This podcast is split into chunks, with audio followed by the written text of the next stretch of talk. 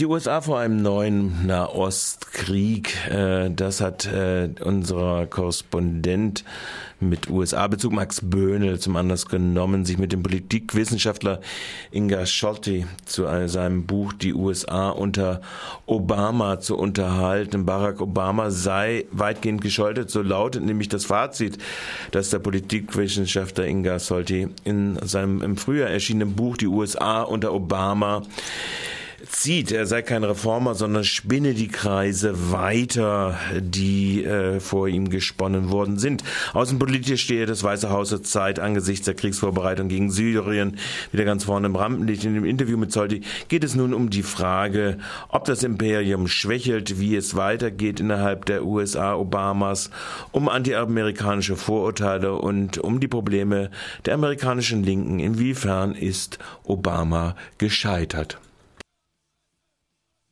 Das stimmt. Also ich spreche von einem Scheitern, ähm, Scheitern ähm, jetzt auch Obamas an seinem selbstgewählten Anspruch, nämlich nicht nur einen sozial gerechteren, sondern eben auch stabileren Kapitalismus ähm, zu, hervorzubringen. In meinem Buch zeige ich ähm, im Prinzip an drei Feldern seines Krisenmanagements, wie dieses Scheitern sich vollzogen hat. Also zum einen ist das Konjunkturprogramm, das nicht ausreichend für die Bekämpfung der Massenarbeitslosigkeit war und die Unterbeschäftigung, ähm, dann auch ähm, kein Umbau des neoliberalen Kapitalismus in das, was so als grüner Kapitalismus ähm, angepeilt worden ist, ähm, geschafft hat und eben auch ein Kahlschlag im öffentlichen Sektor statt den Ausbau. Und das Zweite ist eben die Finanzmarktpolitik. Es hat keine Entmachtung der Banken gegeben, also nicht mal eine Reregulierung.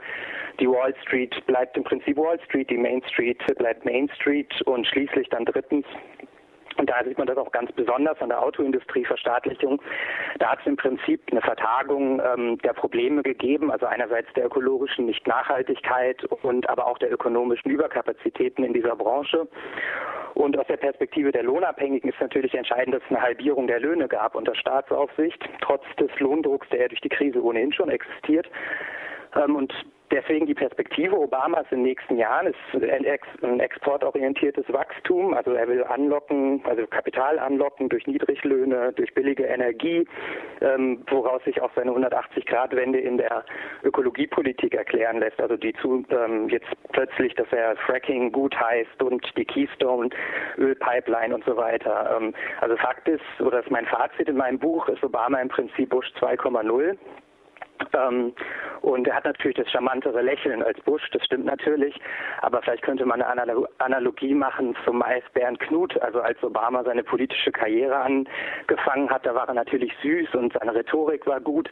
Nur ein Eisbär muss halt, wenn er erwachsen ist, ein Eisbär sein. Und äh, Obama muss eben als US-Präsident unter den gegebenen Kräfteverhältnissen eben das tun, was ein US-Präsident tut. Ne? Und ähm, aber gleichzeitig erwarte ich für die nächsten Jahre ähm, dadurch dann auch Widerstand gegen die Politik, die Obama fährt, also insbesondere den Sozialabbau. Und außenpolitisch, äh, Obama ist doch kein George Bush, oder? Bush hätte auf das Assad-Regime längst mit dem großen Knüppel gehauen. Weshalb will dies Obama ohne Zustimmung des US-Kongresses nicht tun? Schwächelt das Imperium?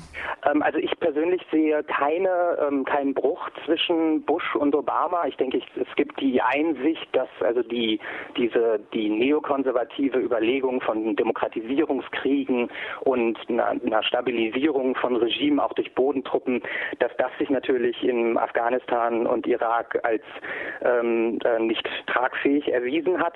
Obamas ähm, äh, Rückzug jetzt würde ich im Hintergrund ähm, der globalen und der innenpolitischen Kräfteverhältnisse sehen. Also zum Ersten ist es äh, eine Selbstverständlichkeit eigentlich, dass der Kongress befragt wird. Es steht auch in der Verfassung der USA ist äh, da vorgeschrieben.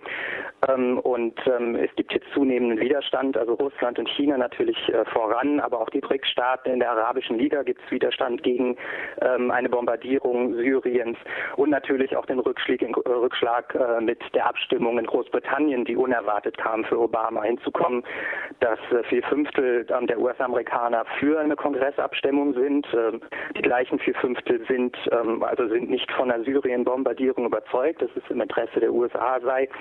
Und ähm, von daher denke ich, dass es ähm, jetzt erstmal ähm, eine, eine, naja, ein, ein Symbol für oder ein, ein Signal an die US-Bevölkerung als auch die Weltbevölkerung ist, dass man ähm, diesen Krieg, den man offensichtlich, äh, offensichtlich will, ähm, dass ähm, das zumindest den Anschein hat, als, als würde man ähm, die Hinweise auf die, den Einsatz von chemischen Waffen durch das Assad-Regime prüfen. Und Obama hat sich ja auch ähm, das Recht vorbehalten, unabhängig von der Entscheidung des Kongresses ähm, einen Krieg zu führen. Die dummen, naiven, von ihren Konzernmedien an der Nase herumgeführten Amerikaner, solche Vorurteile werden immer aus der Kiste gekramt, wenn die USA außenpolitisch aggressiv werden. Du hast die USA und die Obama-Regierung ja lange vor Ort, seit 2008 direkt beobachtet und lebst seit einem halben Jahr wieder in Berlin. Was ist da dran? Naja, dieses Bild das sagt im Grunde äh, mehr aus über die, die es benutzen, als über die USA selbst. Ne? Ähm, ich meine, äh, die Uni, also die USA haben die äh, Top-Unis in der Welt, haben aber zu Zeit, also äh, zur gleichen Zeit ähm, äh, natürlich auch niedrig, also Leute niedrigen Bildungsstand. Sie haben ähm, extremen Reichtum, extreme Armut, extrem ähm, in, über internationale Zusammenhänge informierte Bürger und äh, viele, die eben nicht informiert sind, etc. Also ähm, ich glaube, dass dass man das Zitat oder so diese Sichtweise eher vor dem Hintergrund sehen muss, dass die USA immer auch eine Projektionsfolie für Entwicklungen im, äh, im Inland, jetzt auch dann in Deutschland genutzt wurden. In den USA gibt es eine merkwürdige Kluft. Laut Mainstream-Meinungsumfragen hat eine beachtliche Zahl der Amerikaner Sympathien für, ja, für Sozialismus. So hieß es jedenfalls. Andererseits ist die kapitalismuskritische Linke nicht relevant. Woran liegt das? Angesichts Angriffe von Fox News ähm, auf Obama als den Sozialisten und Marxisten etc. wird unter Sozialismus natürlich von vielen verstanden, ähm, dass das die Obama ist und die europäischen Sozialstaaten plus Kanada. Und aus der Perspektive der Jugend muss man natürlich sehen, dass also ein Anstieg der Studiengebühren um 1100 Prozent seit 1978, ähm, dass dann natürlich Deutschland ähm, als Land, in dem es ähm, durch den Widerstand der Studierenden mittlerweile keine Gebühren mehr gibt, dass es natürlich als Paradies erscheint. Oder wenn man sieht, dass 50 Prozent ähm, der oder mehr als 50 Prozent der Privathaushaltsinsolvenzen in den USA durch äh, Arztrechnungen zum Beispiel verursacht werden, ist natürlich ein britisches ähm, öffentliches Gesundheitssystem auch ein Paradies. Ne? Und ähm, der wahre Kern ist ja der, dass die USA tatsächlich, ähm, naja, einzigartig sind in, in den fortgeschrittenen kapitalistischen Ländern dadurch, dass ähm, sie als einziges Land keine organi keinen organisierten Widerstand gegen den Kapitalismus, politisch organisierten, hervorgebracht haben. Ich denke, der Widerstand wird sich auch daran bemessen müssen, wie er diese Organisationsfrage behandelt. Soweit äh, Max Böhnel im Gespräch mit Inga Solti, der im Argumentverlag Berlin im Jahr 2013 äh, das Buch Die USA unter Obama herausgebracht hat.